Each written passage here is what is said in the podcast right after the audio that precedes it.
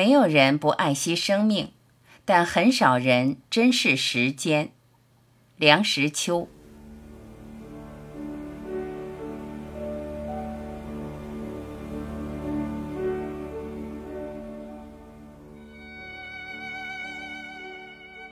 最令人触目惊心的一件事是看着钟表上的秒针一下一下的移动，每移动一下。就是表示我们的寿命已经缩短了一部分。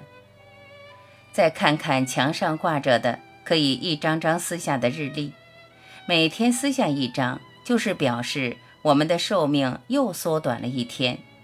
因为时间即生命，没有人不爱惜他的生命，但很少人珍视他的时间。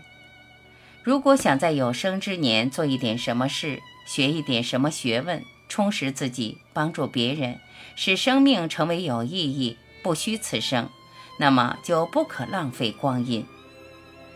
这道理人人都懂，可是很少人真能积极不懈地善于利用他的时间。我自己就是浪费了很多时间的一个人。我不打麻将，我不经常的听戏看电影，几年中难得一次。我不长时间看电视。通常只看半个小时，我也不串门子闲聊天。有人问我，那么你大部分时间都做了些什么呢？我痛自反省，我发现，除了职务上的必须及人情上所不能免的活动之外，我的时间大部分都浪费了。我应该集中精力读我所未读过的书，我应该利用所有时间写我所要写的东西。但是我没能这样做，我的好多的时间都糊里糊涂地混过去了。少壮不努力，老大徒伤悲。例如，我翻译莎士比亚，本来计划于课余之暇每年翻译两部，二十年即可完成，但是我用了三十年，主要的原因是懒。翻译之所以完成，主要是因为活得相当长久，十分惊险。翻译完成之后，虽然仍有工作计划，但体力渐衰，有力不从心之感。假使年轻的时候鞭策自己，如今当有较好或较多的表现。然而悔之晚矣。再例如，作为一个中国人，经书不可不读。我年过三十才知道读书自修的重要。我批阅，我圈点，但是恒心不足。时作时辍，五十以学艺，可以无大过矣。我如今年过八十，还没有接触过《易经》，说来惭愧。史书也很重要。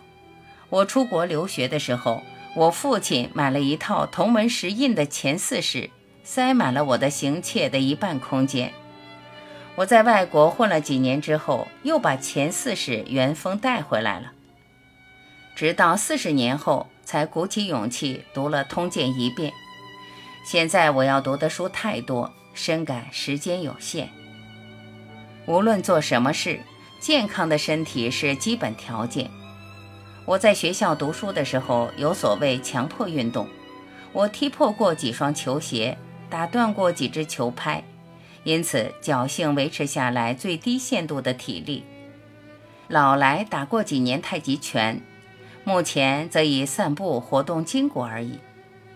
基于年轻朋友，千万要持之以恒地从事运动，这不是嬉戏，不是浪费时间。健康的身体是做人做事的真正的本钱。